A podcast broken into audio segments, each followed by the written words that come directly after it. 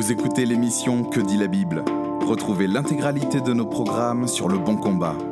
www.leboncombat.fr Bonjour, bienvenue sur Que dit la Bible, l'émission du Bon Combat. Ici Guillaume Bourrin, nous sommes heureux de vous accueillir. Nous vous souhaitons tout d'abord une excellente année.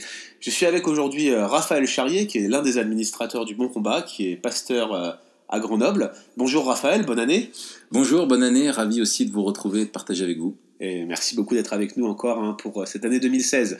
Alors, euh, c'est la nouvelle année et nous avons publié il y a quelques jours euh, les 70 résolutions de, de Jonathan Edwards que notre frère Philippe Viguier a eu la bonne idée de traduire pour le, compte de son église et pour notre site.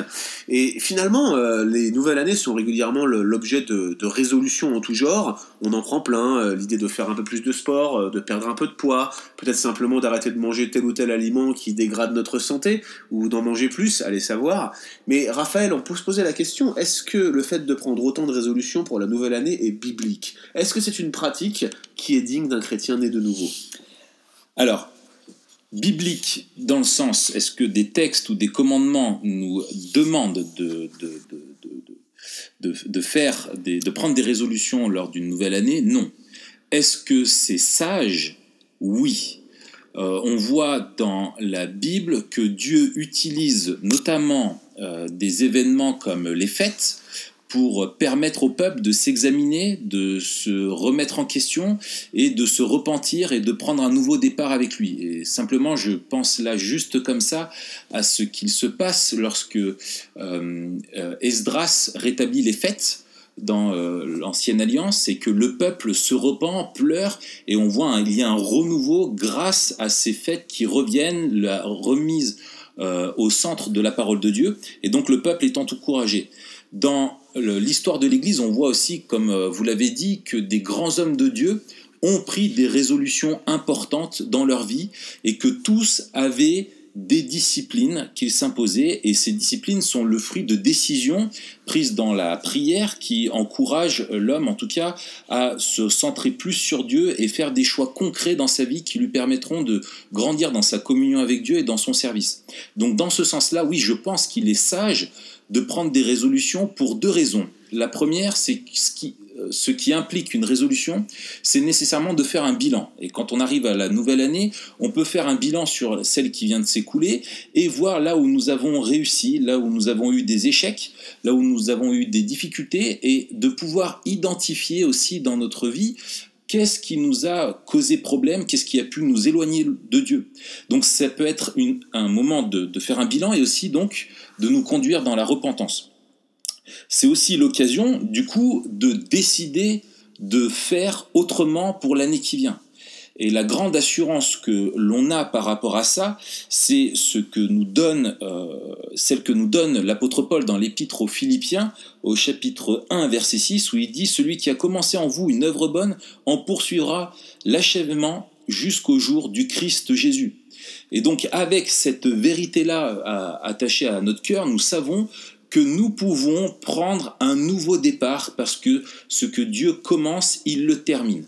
Et en nous mettant à, sa, à son écoute, en nous mettant à sa disposition, en étant prêts à nous remettre en question, nous pouvons faire des choix qui nous pousseront à plus d'obéissance, à renoncer à des choses qui nous éloignent de lui, à découvrir de nouvelles disciplines dans notre vie, de nouvelles habitudes qui nous feront progresser dans notre voie et qui feront aussi progresser l'évangile autour de nous.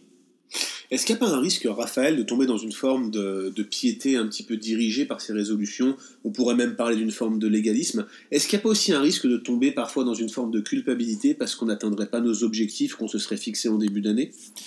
Euh, oui, c'est une très bonne remarque. Euh, le légalisme nous guette tous, moi le premier.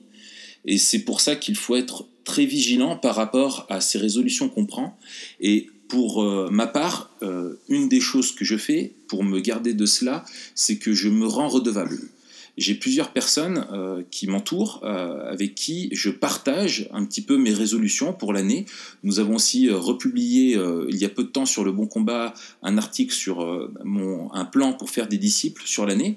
Donc on fait des choix par rapport à notre piété, notre vie de famille, nos relations, notre service dans l'Église, etc., qui nous aident à nous engager dans notre vie chrétienne.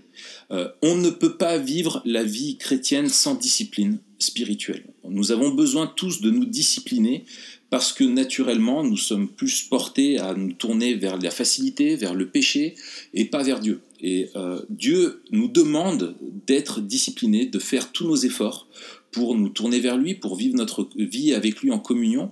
Et je pense donc que la discipline est indispensable, mais que pour un, des moyens pour qu'elle ne devienne pas un légalisme, c'est-à-dire la discipline devienne une fin en soi plutôt qu'un moyen, euh, la redevabilité nous aide. Et donc personnellement, j'expose à euh, certains frères un petit peu mes objectifs, la façon dont je m'y prends pour lire euh, ma Bible, pour prier, pour partager l'évangile, etc., pour servir l'Église.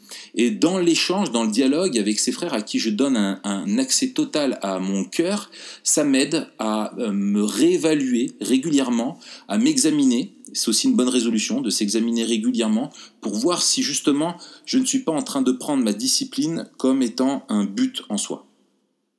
Merci beaucoup Raphaël pour euh, toutes ces précisions. Nous devons donc bien prendre garde à nous-mêmes lorsque nous commençons une nouvelle année, mais tous les jours de notre vie, pour que nos objectifs soient clairs, déterminés, mais aussi qu'ils fassent l'objet de redevabilité, selon qu'il est écrit confessez vos péchés les uns aux autres. Il y a cette notion de se surveiller les uns les autres pour s'exciter aux bonnes œuvres. Merci de nous avoir rappelé ces choses. Bonne année à tous et bonne résolution dans le Seigneur. Merci d'avoir écouté cet épisode de Que dit la Bible. Retrouvez l'intégralité de nos programmes sur Le Bon Combat. www.leboncombat.fr